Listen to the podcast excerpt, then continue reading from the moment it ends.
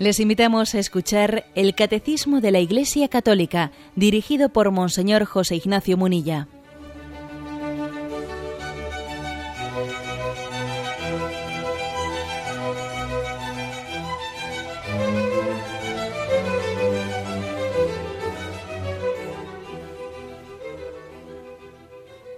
Un cordial saludo a todos los oyentes de Radio María. Un día más, con la gracia del Señor, proseguimos el comentario del Catecismo de nuestra Madre la Iglesia. Bien, comenzamos el apartado eh, que tiene como título El hombre en el paraíso. Después de que en días anteriores habíamos hablado de el hombre, estamos en el credo, en la creación del hombre a imagen de Dios, decíamos primero, cuerpo y alma, en segundo lugar, en tercer lugar, hombre y mujer los creó, y en, en cuarto lugar, se explica, en cuarto y último lugar, la explicación de, del credo sobre la creación del hombre, se habla de el hombre en el paraíso. El primer punto es el 374, que dice, el primer hombre fue no solamente creado bueno, sino también constituido en la amistad con su creador y en armonía consigo mismo y con la creación en torno a él amistad y armonía tales no serán superadas más que por la gloria de la nueva creación en Cristo. El primer hombre se refiere a Adán, a Eva, como vimos en los programas anteriores. Mm, afirmábamos que ese primer hombre, ese primer ser humano, no nos estamos refiriendo ahora eh, al varón o a la hembra, sino al ser humano, esa primera familia, digámoslo de otra manera, la primera familia, porque Dios eh, nos constituyó en familia, hombre y mujer. Esa primera familia eh, supone una intervención de Dios nueva en la creación, porque Dios ha creado el alma y Dios ha infundido el alma, y precisamente Adán y Eva son los primeros seres humanos porque Dios ha creado y ha infundido un alma en ellos. Y aunque quepa decir, ¿eh? aunque no es incompatible ¿eh? con la fe católica decir, pues que el cuerpo, ¿eh? el cuerpo mm, de Adán y de Eva, ese cuerpo en el que Dios infundió un alma, pues ha provenido de, de un proceso evolutivo, un proceso evolutivo en el, del que Dios se ha servido para crear al hombre, hay que decir, se puede por lo tanto especificar diciendo, no es correcto decir el hombre proviene por evolución ¿eh? del mono. No. En todo caso hay que decir el cuerpo del hombre proviene o puede provenir por evolución del mono, el cuerpo, pero no el hombre, porque es que el hombre supone eh, no únicamente su corporeidad, sino una intervención directa de Dios en la creación del alma. Eso es eh, una, de las afirmaciones principales que hemos hecho en los puntos anteriores.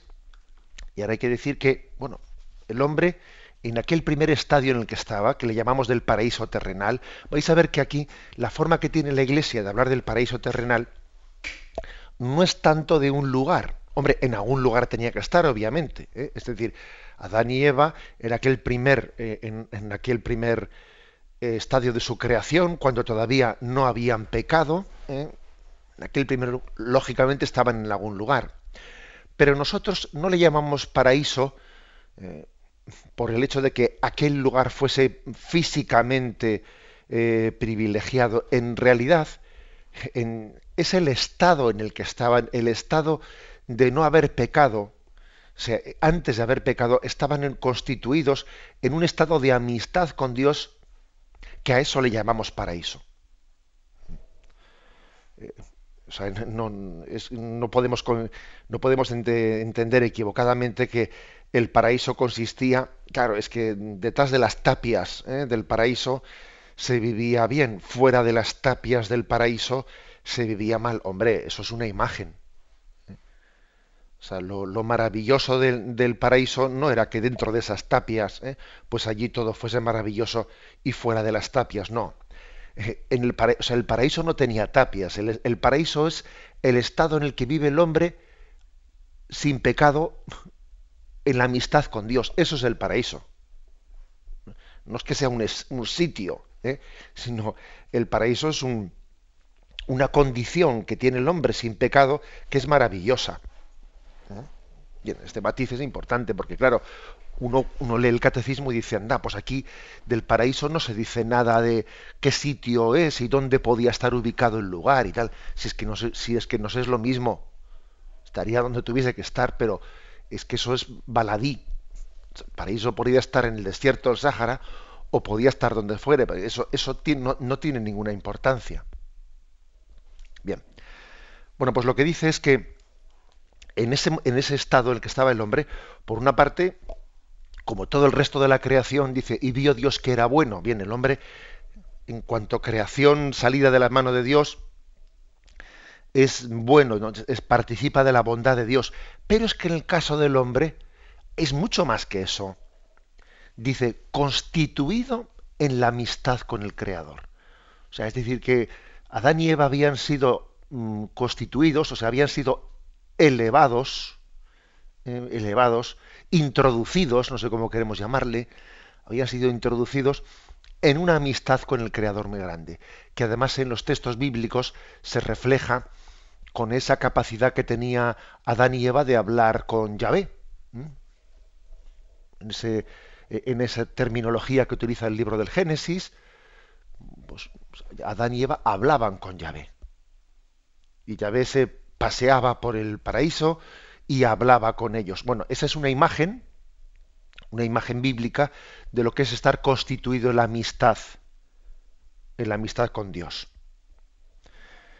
Además da un matiz, eh, el estar constituido en la amistad con Dios, de ahí se deriva consecuencias muy, vamos, muy concretas, ¿no? Como son el hecho de que Adán y Eva tenían una gran armonía con ellos mismos una gran armonía interior y además tenían también una gran armonía con la, con la creación.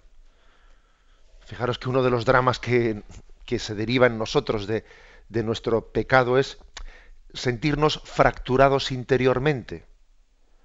O sea, el pecado hace que, que perdamos esa, ¿eh? esa intimidad con Dios y de ahí se derivan consecuencias dramáticas. La primera, el sentirnos interiormente fracturados, divididos, el, no tener armonía, el no tener unidad de vida, el quiero pero no puedo, el sí pero no, el drama interior de que hago lo que no quiero y lo que quiero no soy capaz de hacerlo, o sea, ese problema que tenemos con nosotros mismos, pues eso, de eso ¿eh? estaban perfectamente preservados Adán y Eva en el paraíso, pues porque vivían en la amistad con Dios y por lo tanto tenían una armonía interior muy grande. Una armonía muy grande con, ellos mismos y con la creación. ¿eh? Con la creación hay que decir que también nos ocurre a nosotros que, que, la transformación del mundo después del pecado original pues eh, supone sangre, sudor y lágrimas y el mundo no resulta hostil, que se lo digan al hombre primitivo a ver si el mundo no le resultaba hostil, que tenía que eh, pues refugiarse en aquellas cuevas porque venían las glaciaciones y había una mortandad eh, terrible y mortandad me refiero de seres humanos, claro, no terrible y y tenían que luchar contra las fieras, etcétera. O sea, le resultaba el mundo hostil. ¿eh? Había y sin embargo, eso fue después del pecado. Antes del pecado, Adán y Eva vivían como en una armonía, ¿eh? con cada o sea, interior, armonía entre ellos dos ¿eh? y una armonía con toda la creación. Bueno, así Dios había creado.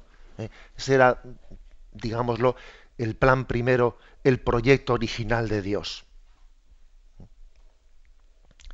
Dice, amistad y armonía que no son superadas más que por la gloria de la nueva creación en Cristo. Ese estado tan envidiable del paraíso, fijaros que hemos utilizado la palabra paraíso, ¿no? paraíso terrenal, ¿eh? pues como algo, lo único que puede superar el paraíso es el cielo. Sí, sí, el cielo supera infinitamente al paraíso. Bueno, ¿y qué diferencia puede haber, ¿no? Entre el cielo y el paraíso? Bueno, pues digamos que la diferencia puede haber que después de haber sido redimidos por Cristo, todavía hemos sido eh, bueno, introducidos en esa participación de la intimidad con Dios de una manera mucho más íntima, porque es que eh, Jesucristo nos introduce en la filiación divina, o sea, nos hace hijos del Padre. Adán y Eva, claro que tenían una gran intimidad con, eh, pues con Dios, pero no habían sido introducidos, elevados a una condición de una filiación divina en Cristo como nosotros posteriormente lo, hemos sido. ¿eh? O sea que si grande era ¿no? la felicidad de Adán y Eva en el paraíso, nosotros después de haber sido redimidos, ¿eh? Aunque todavía sigamos cargando con las consecuencias eh, que el pecado tiene en nosotros y sigamos de alguna manera pues viendo la, la huella que el pecado ha dejado en nosotros, al mismo tiempo estamos llamados a una todavía una intimidad superior. Solamente hay algo que supera el paraíso, es el cielo. A veces el hombre se dedica a suspirar por el paraíso y busca paraísos terrenales. Y dice, mira, no mires para atrás, mira para adelante, mira al cielo. ¿Eh? Esto creo que es una buena consecuencia ¿eh? de esta catequesis que hace aquí el catecismo.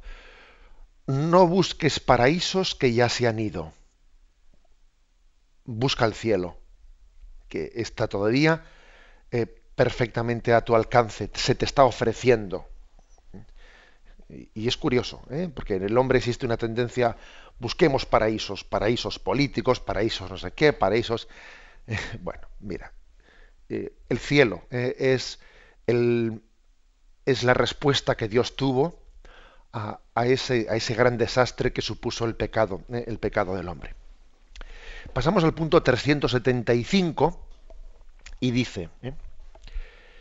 la Iglesia, interpretando de manera auténtica el simbolismo del lenguaje bíblico a la luz del Nuevo Testamento y de la tradición, enseña que nuestros primeros padres, Adán y Eva, fueron constituidos en un estado de santidad y de justicia original.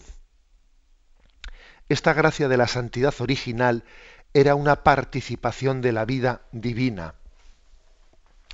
Bueno, mm, claro, aquí comienza un poco el intento de la Iglesia de explicar qué estado era ese, o sea, cómo Adán y Eva, qué, digamos, qué, tipo de relación tenían, tenían con Dios, ¿no? Cómo eran antes eh, del pecado original. Bueno, pues algunas reflexiones, especialmente el Concilio de Trento, realizó la Iglesia y allá por 1546 la Iglesia afirmó lo siguiente, que viene aquí referido en el catecismo. Eh, una afirmación dogmática de, del concilio de Trento. Si alguien no confiesa que Adán, el primer hombre, al transgredir el mandamiento de Dios en el paraíso, perdió inmediatamente la santidad y la justicia en la que había sido establecido, y que por la ofensa de este pecado incurrió en la cólera e indignación de Dios y en consecuencia en la muerte con la que Dios la había amenazado antes y con la muerte en el cautiverio bajo el poder de aquel que desde entonces tiene el imperio de la muerte, o sea, el cautiverio, es decir, del diablo, y que por esta aquella ofensa resultante del pecado, Adán entero en su cuerpo y en su alma se vio cambiado en un estado peor sea anatema. ¿Mm? Bueno, está contestando aquí el concilio de Trento a las herejías del momento. Pero lo que nos interesa a nosotros no es tanto ¿eh? el contexto eh, en el que el concilio de Trento responde hay unas herejías, sino lo que está afirmando al responderlas. ¿eh? O sea que mm, hay que decir que había un estado que estaba constituido en un estadio de santidad y de justicia. Adán y Eva eran santos. Y siendo santos eran, eran felices. Es verdad que no eran santos en el sentido que nosotros lo entendemos ahora, porque nosotros entendemos ser santos es participar de la santidad de Jesucristo. Bien, bueno, digamos, era una santidad eh, lleva, constituida por, pues, por, la creación. ¿eh? Por la creación habían sido posteriormente, ¿no? Posteriormente, no digamos, al mismo tiempo, ¿eh? creados y, y elevados, constituidos en una amistad especial con Dios. Bueno, pues eso es lo que perdieron, ese tipo de amistad que tenían con Dios, ese tipo de santidad, de armonía que tenían, eso es lo que pierden por el pecado.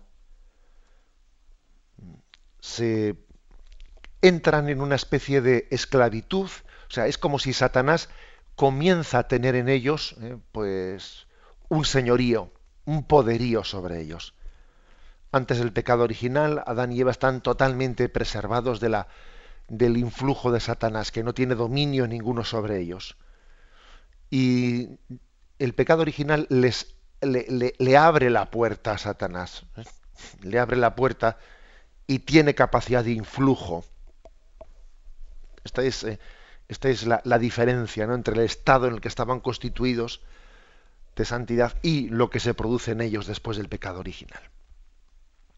O sea, es decir, que antes del pecado original había un estado de gracia, ¿eh? de gracia, es decir, de amistad con Dios, de intimidad con Dios. Tenemos un momento de reflexión y continuamos enseguida.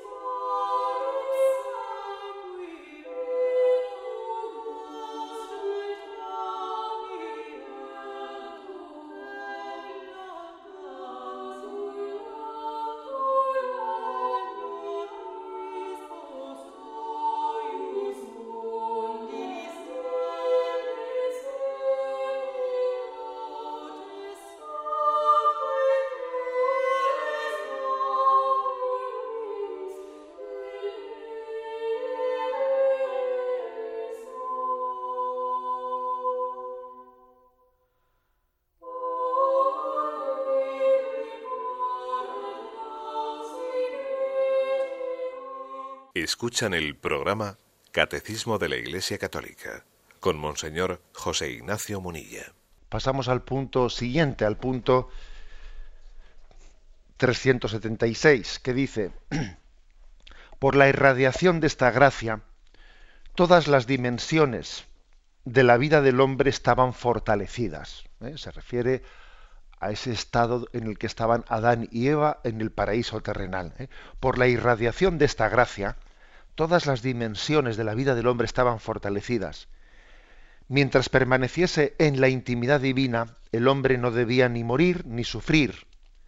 La armonía interior de la persona humana, la armonía entre el hombre y la mujer, y por último la armonía entre la primera pareja y toda la creación constituía este, este, este el estado llamado justicia original. Bueno, se da como veis una eh, todavía se insiste un poco más en qué, qué suponía ese estado, eh, ese, ese estado que llamamos el paraíso terrenal en el que estaban Adán y Eva. Todas las dimensiones de la vida del hombre estaban fortalecidas. es decir, estar en amistad con Dios y vivir esa armonía interior afectaba a todo, a todo. De la misma manera que podemos decir hoy, y lo vemos claramente, que cuando estamos en pecado afecta a todo. Es así. ¿eh? Cuando estamos en pecado no es que algo te vaya mal, no, no, es que todo está afectado. Perder la, eh, la, amistad con Dios supone estar en guerra con nosotros mismos y estar en guerra con lo, con lo que nos, nos rodean. Bueno, pues al revés, como dice aquí este punto del catecismo, todas las dimensiones de la vida del hombre pues estaban como irradiadas por estar en amistad con Dios, todo. Hasta lo físico, claro que sí, hasta lo físico también. Por ejemplo, dice el hombre no debía no debía morir, en el plan primero de Dios en el plan primero de Dios estaba que el hombre viviese. para siempre el paraíso. Fijaros que dice Génesis 2.17. Mas del árbol de la ciencia del bien y del mal no comerás, porque el día que comieres de él morirás sin remedio. Eh, la tradición de la Iglesia Católica, en sus diversos eh, concilios, etcétera, ha interpretado la Sagrada Escritura en el sentido de que, bueno, la muerte, la muerte física se introdujo por la influencia del pecado en nosotros. Si Adán y Eva no hubiesen eh, pecado, no, no hubiesen muerto. Y lo dice también en más aspectos. Ni tampoco debiera el hombre, el hombre haber, haber sufrido. Eh. Por ejemplo, dice, con el, con el sudor de tu rostro comerás el pan hasta que vuelvas al suelo, pues de él fuiste tomado, porque eres polvo y al polvo tornarás. A la mujer le dijo, tantas haré tus fatigas como sean tus embarazos, con dolor parirás los hijos, hacia tu marido irá tu apetencia y él te dominará. Fijaros, este, este es un detalle, ¿eh? es decir, eh, ese dominio del varón sobre la hembra no es algo querido por Dios, sino una consecuencia del pecado. ¿Eh? El, machismo y, esa imposición, ¿eh? digamos, del, fuerte sobre el débil, etcétera, esa, utilización de la fuerza bruta, etcétera, no, no es no, no, ocurría en el paraíso terrenal, no ocurría, sino que se ha introducido por efecto del pecado hacia tu marido irá tu apetencia y él te dominará. Eh, bueno, habla por lo tanto de cómo el dolor, el sufrimiento se ha introducido mm, como consecuencia del pecado. Bueno, pues entonces nosotros estamos ahora hablando de cómo era antes del pecado. Mm, y digamos que pues que en el pecado, perdón, que en el paraíso eternal existía esa gran armonía que lo llenaba todo la armonía entre la primera pareja, la armonía entre el hombre y la mujer, una armonía eh, maravillosa porque Dios los ha creado el uno para el otro. Luego donde reina la gracia, la armonía es maravillosa, es, es complementariedad. ¿eh? Ahora, donde, donde no reina la gracia, pues en vez de ver complementariedad y riqueza, estamos viendo que el otro me estorba y que, que es muy difícil ¿eh?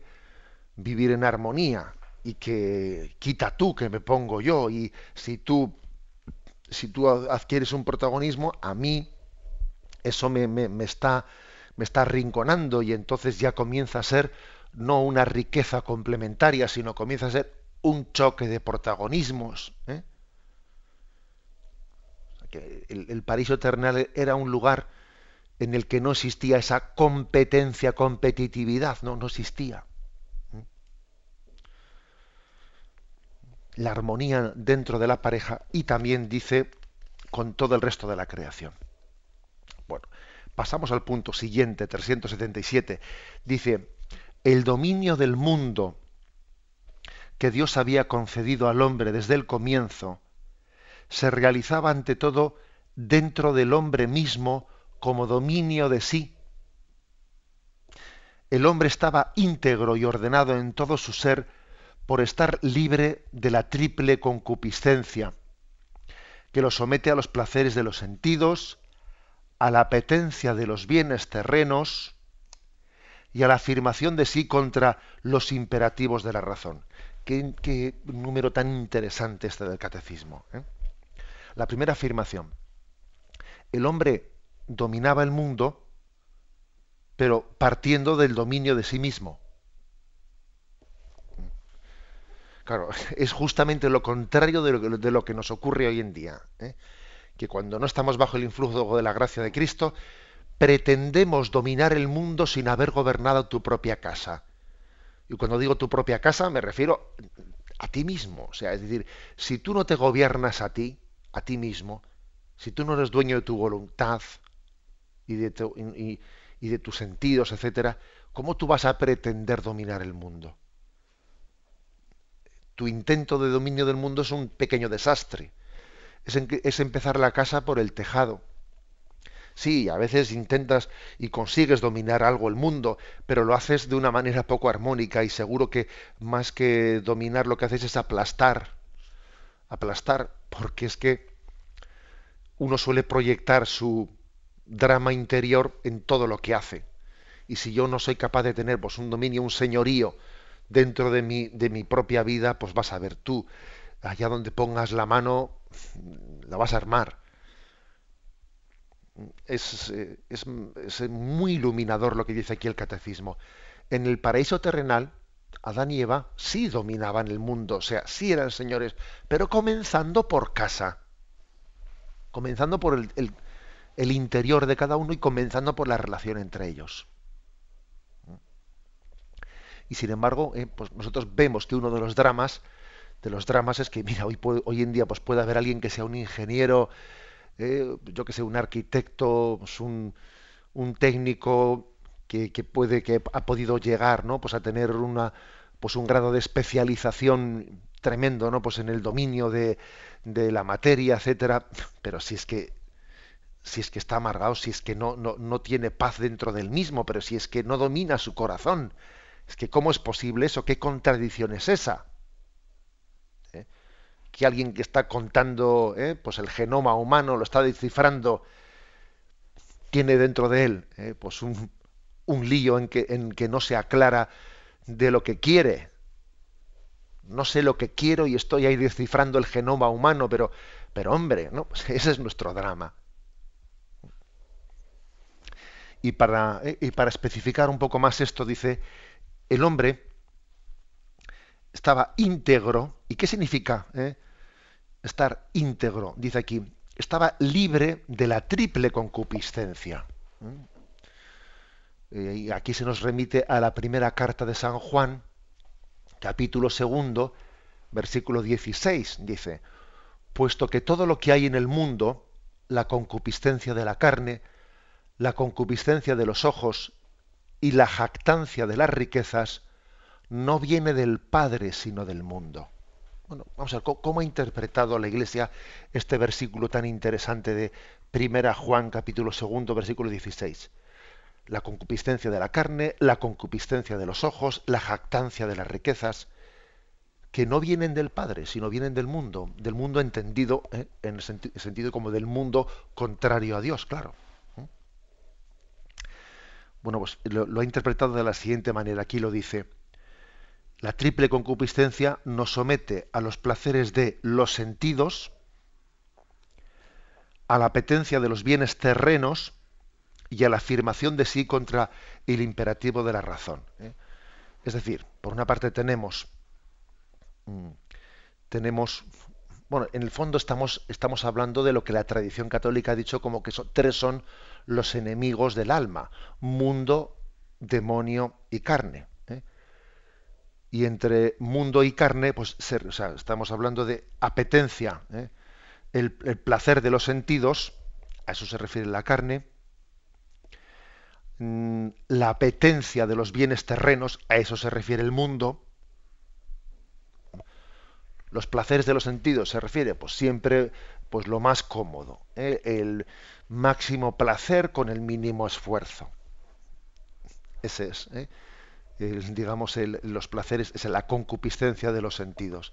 Siempre lo placentero, eh, pues eso, ¿no? no pegar un palo al agua y disfrutar y, bueno, la apetencia de los bienes terrenos, pues es el poseer, el tener, pues esa, esa continua, incluso aunque sea sacrificándose, pero el caso es el caso es almacenar y afirmarse uno a sí mismo no por lo que es, sino por lo que tiene. Yo tengo más, yo tengo más que tú, etcétera, etcétera. O sea, una concupiscencia pues es la del placer de los sentidos, pero una segunda concupiscencia es la de la atracción de los bienes terrenos. ¿Y cuál de las dos es peor? Pues no lo sé, porque de Guatemala a Guatepeor. Quizás la peor es esta tercera que viene ahora, dice, la afirmación de sí contra los imperativos de la razón. es decir, que lo propio ¿eh? del influjo satánico, hombre, también Satanás tiene un influjo a través de, pues de, la apetencia de los sentidos y de, y de la atracción de los bienes terrenos, por supuesto. Pero aunque Satanás también actúe de esa manera, quizás la propia, la forma más específicamente satánica que él tiene de, de actuar en nosotros es, dice, la afirmación de sí contra el imperativo de la razón. Es decir, esto es la soberbia. La soberbia de decir, yo, aunque no, o sea, yo por encima de la verdad. La verdad soy yo. Eso es, ese digamos es el, es el influjo principal que Satanás tiene en nosotros tras el pecado original. Esa afirmación de la soberbia, decir yo por encima de la verdad. La verdad soy yo. Y en consecuencia podemos atisbarnos un poco, asomarnos, ¿no? asomarnos a, a cómo era el estado de Adán y Eva en ese paraíso terrenal, pues que no tenían estas tres, ¿eh? estas tres concupiscencias, ni la de los placeres de los sentidos, estar siempre tentado por lo cómodo, por lo placentero, pues no, no la tenían, ni la de la apetencia de los bienes terrenos, no, a ellos no les costaba nada ser desprendidos de todo, ni la de la afirmación de la soberbia, de ese yo por encima de la verdad, no, eran humildes, Adán y Eva, vivían en la perfecta eh, docilidad a la verdad. Vivían en el dominio de sí y dominaban el mundo, como he dicho antes, pero bueno, lo dominaban partiendo de gobernar la propia casa, de gobernarse a sí mismos, ¿no? Era un estado maravilloso eh, el que tenían en el paraíso terrenal. Bien, tenemos un momento de reflexión y continuamos enseguida.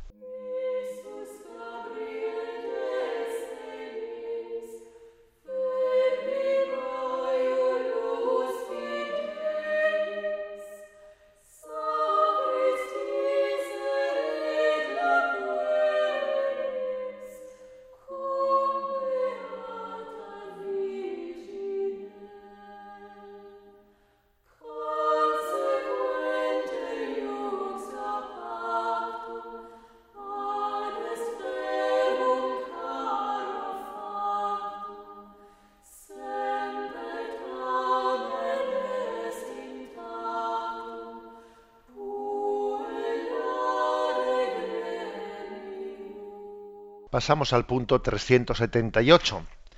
Queremos concluir este apartado que tiene como título El hombre en el paraíso. Bien, pues nos falta el 378 y 379, que son muy breves. Y dice el primero, signo de la familiaridad con Dios es el hecho de que Dios lo coloca en el jardín. Vive allí para cultivar la tierra y guardarla. El trabajo no le es penoso sino que es la colaboración del hombre y de la mujer con Dios en el perfeccionamiento de la creación visible. Luego plantó Yahvé un jardín en el Edén al oriente, donde colocó al hombre que había formado. Es decir, le, le coloca en ese jardín, en ese en ese estado privilegiado al que nos hemos referido, como he dicho antes, pues podemos decirle en ese lugar privilegiado, pues sí, podemos decir lugar privilegiado, pero lo decimos en un sentido metafórico, ¿eh? porque el asunto no está tanto en el lugar, sino lo que, lo que convierte aquello en un paraíso es el hecho de que la amistad que tienen con Dios, Adán y Eva, pues hace que, sea maravillosa su vivencia allí. El estado interior en el que están. Dice que eh, les, ha, les ha encomendado cultivar la tierra y guardarla. O sea, esto viene aquí en Génesis 2.15. Cultivar la tierra y guardarla. Es decir, les ha, como que les ha puesto de, eh, les ha encomendado la creación. Esta es la creación, yo te la encomiendo eres guarda, un guarda. ¿eh? Pues imaginaos lo que es para nosotros un guarda de, una finca, de una finca eh, maravillosa. Pero claro, la diferencia está que ese guarda, en nuestro caso concreto, cuando recurrimos a la imagen de ser un guarda, claro, ser un guarda, pues es alguien eh, que, lo está haciendo con un trabajo que le resulta mortificante, que le resulta penoso, que tiene que estar un poco como, eh, bueno, un poco no, tiene fundamentalmente que renunciar a sus proyectos y a lo que él se le ocurriría hacer para poder estar allí y, llevar adelante su trabajo de ser guarda de la finca. Bueno, claro, en nuestro caso, en nuestro caso el trabajo tiene un componente mortificante de todas, todas. ¿eh? Bueno, yo, yo supongo, estoy seguro que habrá muchos oyentes que digan, hombre, yo el trabajo que tengo, pues lo hago con felicidad. Bien, vamos a ver, también yo, también yo, bueno, pues, pues, pues yo obviamente creo que procuro, ¿no? Procuro en el trabajo diario de la predicación de un sacerdote, de un obispo, hacerlo, pero eso no quita que aunque eh, eh, seas feliz e intentes hacerlo con vocación, no te cueste y que en un momento determinado dijeses, madre mía, que a gusto me quedaría en la cama, o esto o lo otro, es decir, que nos resulta mortificante el trabajo, vamos a ser claros. ¿eh? Aunque también por otra parte, por la gracia de Dios, lo, pues lo, lo hagamos a gusto, pero nos resulta mortificante. Aquí dice, el trabajo Adán y Eva no les eran penosos y a nosotros sí no son penosos. ¿eh? Hombre, la verdad es que cuanto menos unido estés a Dios, más penoso te resulta el trabajo. Eh, cuando vives en gracia y, y, cuando procuras que esa gracia lo empape todo, pues mira, el trabajo va siendo, ¿no? sin duda alguna, mucho más gratificante. Génesis 3, versículo del 17 al 19 dice, al hombre le dijo, por haber escuchado la voz de tu mujer y comido del árbol del que yo te había prohibido comer. Maldito sea el suelo por tu causa, con fatiga sacarás de él el alimento todos los días de tu vida. Espinas y abrojos te producirá. Y comerás la hierba del campo, con el sudor de tu rostro comerás el pan, hasta que vuelvas al suelo, pues de él fuiste tomado, porque eres polvo y al polvo tornarás es un pasaje bíblico que nos hace chocar con el realismo. O sea, este es, este es nuestro drama. Con fatiga sacarás el alimento de la tierra. Bueno, y además no siempre la tierra te resultará beneficiosa. Dice, espinas y abrojos te producirá, eh, con el sudor de tu rostro comerás el pan. Bueno, que, que también el, bueno, como dice aquí, el trabajo nos es penoso. Bueno, pues Adán y Eva no les era penoso. El trabajo estaba en ellos perfectamente identificado con la realización propia y perfectamente identificado con el, pues con el gusto propio. Y en nuestro caso, bueno, pues hay que reconocer que vivimos, hay ciertas disonancias. ¿eh? Bueno, pues aquí tenemos, por cierto, ¿eh? por cierto que aquí uno, al ver la diferencia del estado que, eh, de Adán y Eva en el paraíso terrenal con lo que posteriormente ha, acontecido con el pecado, también se nos vislumbra todo el terreno que tenemos para reconquistar. El terreno que yo tengo para reconquistar, de cómo, de cómo avanzar con el... o sea, que yo cómo vivo el trabajo. Eh, bueno, pues de, qué manera lo vivo, lo vivo amargado, lo vivo feliz, lo vivo... Bueno, pues cuánto terreno tengo yo para reconquistar, ¿no? En el fondo un cristiano tiene que ir reconquistando el, paraíso o, ir viviendo el cielo en la tierra, aminorando ¿eh? el influjo de las consecuencias del pecado, ¿no? En todos los acontecimientos de la vida, por ejemplo, en el trabajo, por ejemplo, eh, pues en la relación entre nosotros, la colaboración del hombre y la mujer, etcétera. ¿eh? En resumen, que Adán y Eva, Adán y Eva eran como dos guardianes. Estaban guardados por Dios, ellos dos, en ese estado en el que estaban constituidos de amistad y de justicia, y como estaban guardados por Dios, ellos eran guardianes de la creación. hay que ser ¿eh? guardado para poder guardar. Y el estado de justicia y santidad en el que estaban constituidos, eso es lo que, esa era su auténtica coraza. Esa era la auténtica tapia del paraíso. La tapia del paraíso es, la constitución en, el estado de amistad y justicia ¿eh? en, el, que estaban. Bien, y damos el, paso al, último punto, 379, ¿eh? que afirma algo tan, ¿eh? tan breve como lo siguiente. Bueno, esta armonía de la justicia original prevista para el hombre por designio de Dios se perderá por el pecado de nuestros primeros padres. ¿Cuánto tiempo duró? ¿Mm? ¿Cuánto tiempo duró ese primer estado? Pues no lo sabemos, pero no mucho. Digo que no lo sabemos pues porque Adán y Eva, siendo como eran inmortales, pues pudieron vivir pues mucho tiempo en ese estado de, justicia original, eso no lo sabemos. Pero sí tenemos eh, revelado ese dato que fueron los primeros padres y ya no sus descendientes, sino los primeros padres los que cometieron el pecado original y entonces en ello, aunque pudieron estar mucho tiempo eh, eh, pues en ese estado de justicia original, pero aunque eso no lo sepamos y, curiosidades, como muchas veces hemos dicho, las curiosidades no nos tienen que distraer del estudio eh, de la doctrina de la Iglesia, porque a veces nos solemos fijar un poco en cuestiones baladíes. La clave está en que esa armonía de la justicia original que era el plan primero de Dios, dice aquí, prevista para el hombre por designio de Dios. Dios así lo había pensado. Dios así lo había pensado.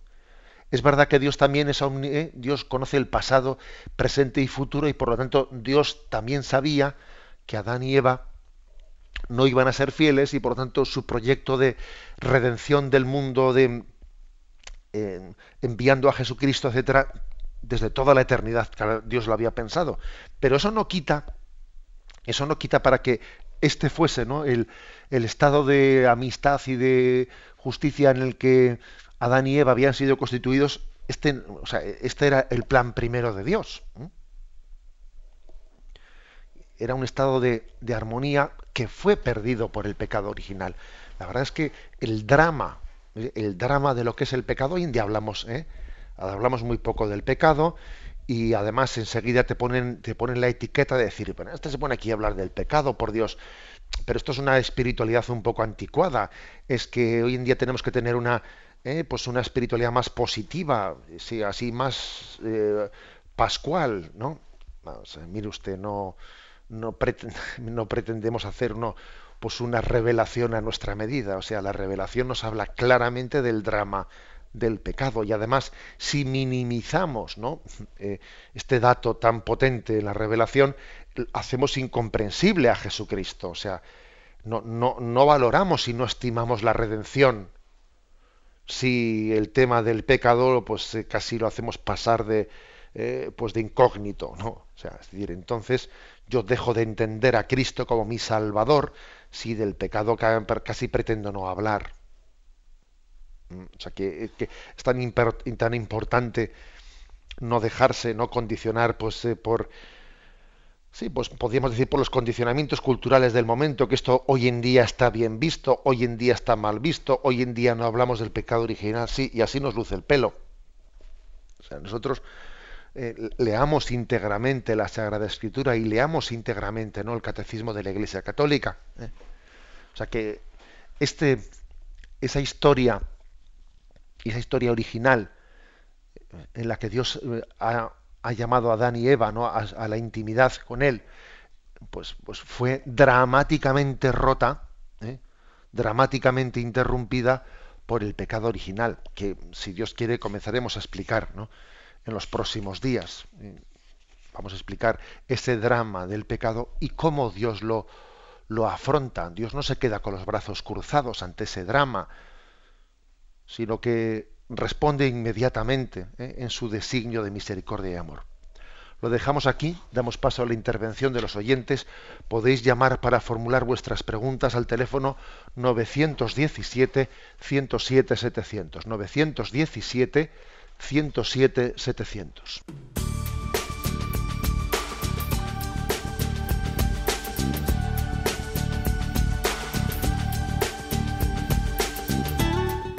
María le ofrece la oportunidad de recibir en su casa sus programas favoritos.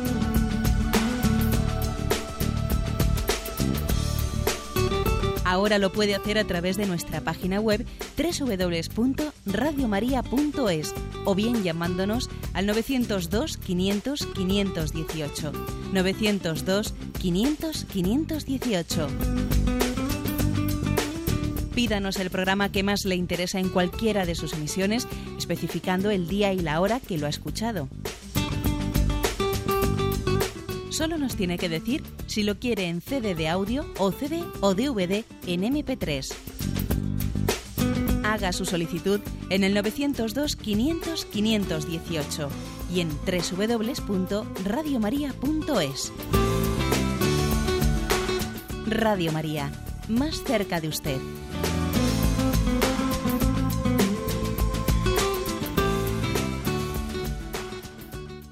Escuchan el programa Catecismo de la Iglesia Católica con Monseñor José Ignacio Munilla.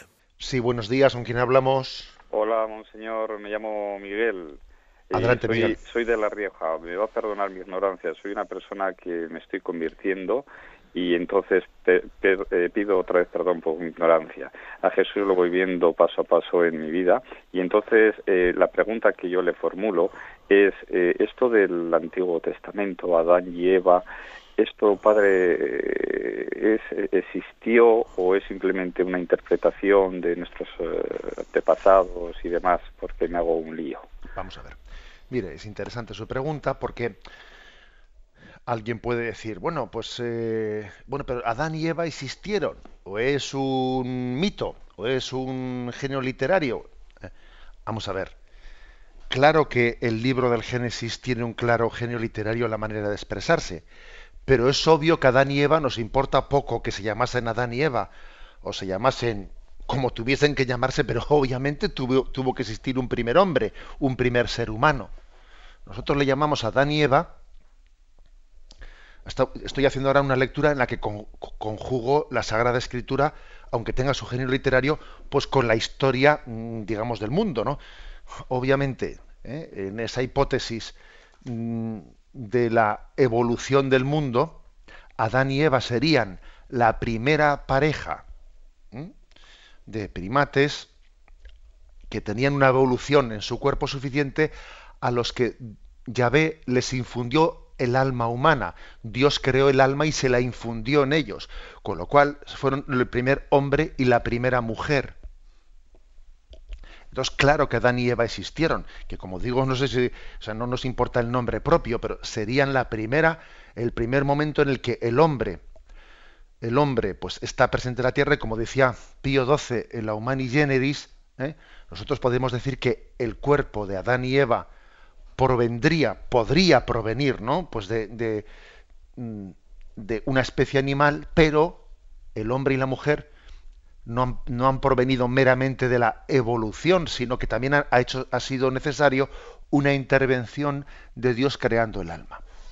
Entonces uno dice, bien, entonces eh, el Génesis es un libro, un libro con un género literario. Sí, hay que saber interpretar ese género literario, pero se está en él afirmando algo que pertenece a la historia, obviamente, que es eh, Mm, cuál es el estado y, cuál fue el plan de Dios en el que creó al primer hombre y a la primera mujer.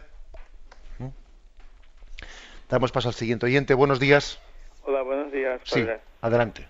Eh, entonces, eh, yo también sobre este tema quería preguntar, eh, que fuesen hechos del barro, fueron los primates los que fueron hechos del barro, porque si Dios tomó de los primates para infundir un alma, los demás primates siguieron, pero solo esta pareja que le infundió el alma fue el inicio de la humanidad. De acuerdo. Sí, le respondo.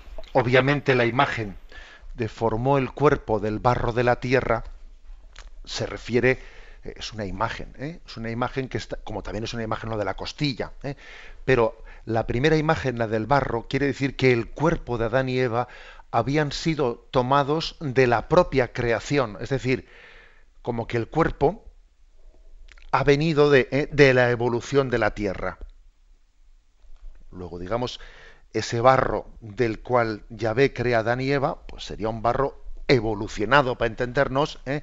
que sería ese, bueno, pues ese primer cuerpo del primate al cual le ha infundido el alma, que obviamente Dios no le infundió el alma a todos los primates, sino únicamente a una rama determinada de la cual, eh, de cuyo cuerpo viene, eh, viene la raza humana, habiéndole creado e infundido un alma. El resto de los primates continuaron siendo primates, no, no pasaron a ser hombres, porque para ser hombre hace falta una intervención de Dios creadora del alma y de la vida. O sea, creo que esa es, una eh, distinción importante. Damos paso a un siguiente oyente. Buenos días. Mm, buenos días, Monseñor Munilla. Adelante, escuchamos. Mm, mire, yo es que tengo una, una duda. Desde que descubrí por casualidad sus, sus programas por la mañana, la verdad que me he hecho totalmente eh, adicta a ellos. Entonces estoy aprendiendo muchísimo, me está ayudando muchísimo. Pero yo soy una persona que me cuestiono cantidad de cosas. Entonces yo lo que pienso es que si mm, Adán y Eva fueron nuestros primeros padres, Mm, yo no entiendo a partir de ahí cómo mm, la especie se perpetuó, ¿no? Como porque, bueno, había un hombre y una mujer, ellos tuvieron tres hijos, pero luego cómo, cómo, cómo siguió de ahí. Yo no entiendo cómo, cómo la humanidad se formó a partir solamente de un hombre y una mujer y de tres hijos que tuvieron, que es lo que dice la escritura, ¿no? Bueno, la, la escritura habla primero de esos tres hijos, pero luego posteriormente hace en, otros textos posteriores, ¿eh? Habla de una descendencia más amplia, de más hijos de Adán y Eva. ¿eh? dependiendo de distintas tradiciones bíblicas, pues habla de esos tres hijos o habla de más. Me refiero en la propia Biblia, ¿eh? en los propios textos bíblicos.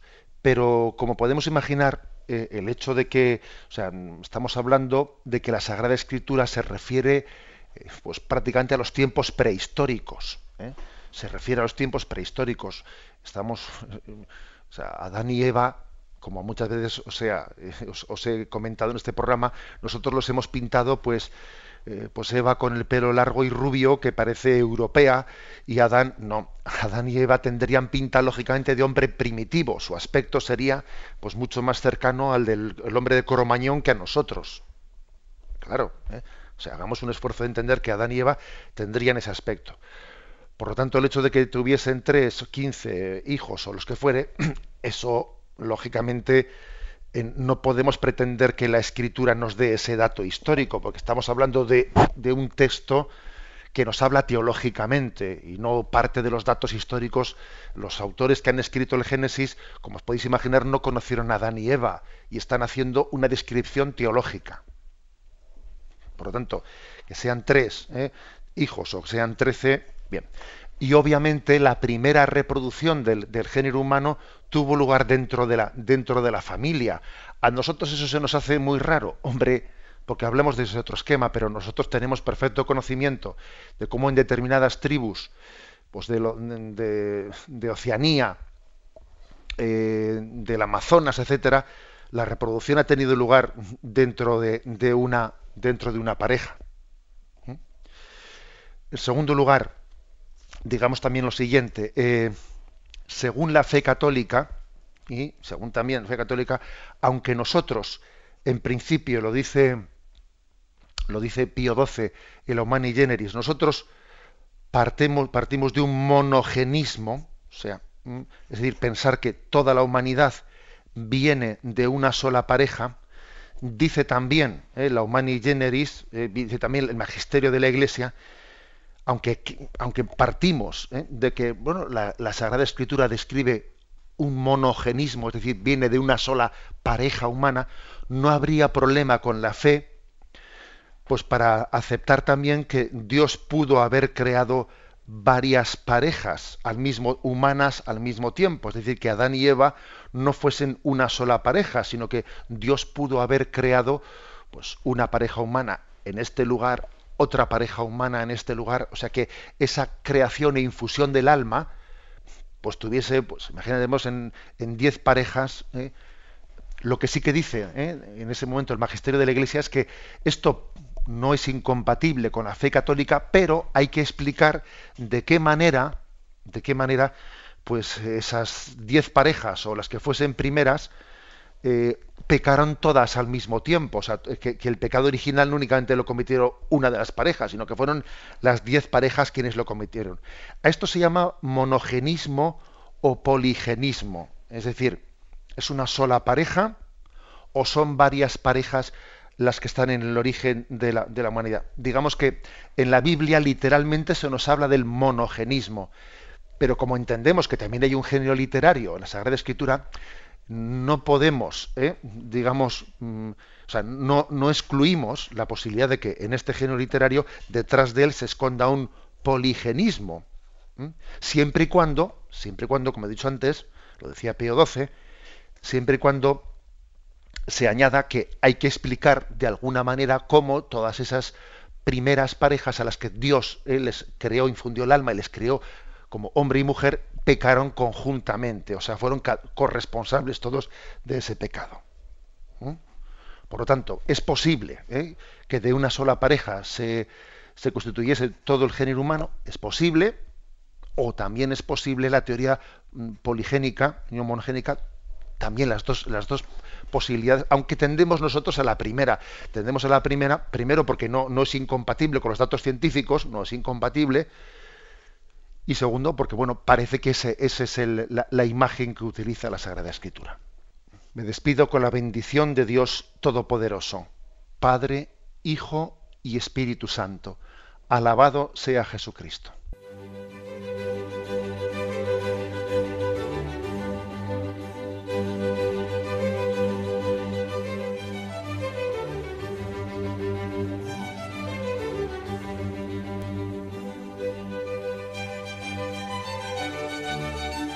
Han escuchado en Radio María el Catecismo de la Iglesia Católica, un programa dirigido por Monseñor José Ignacio Munilla.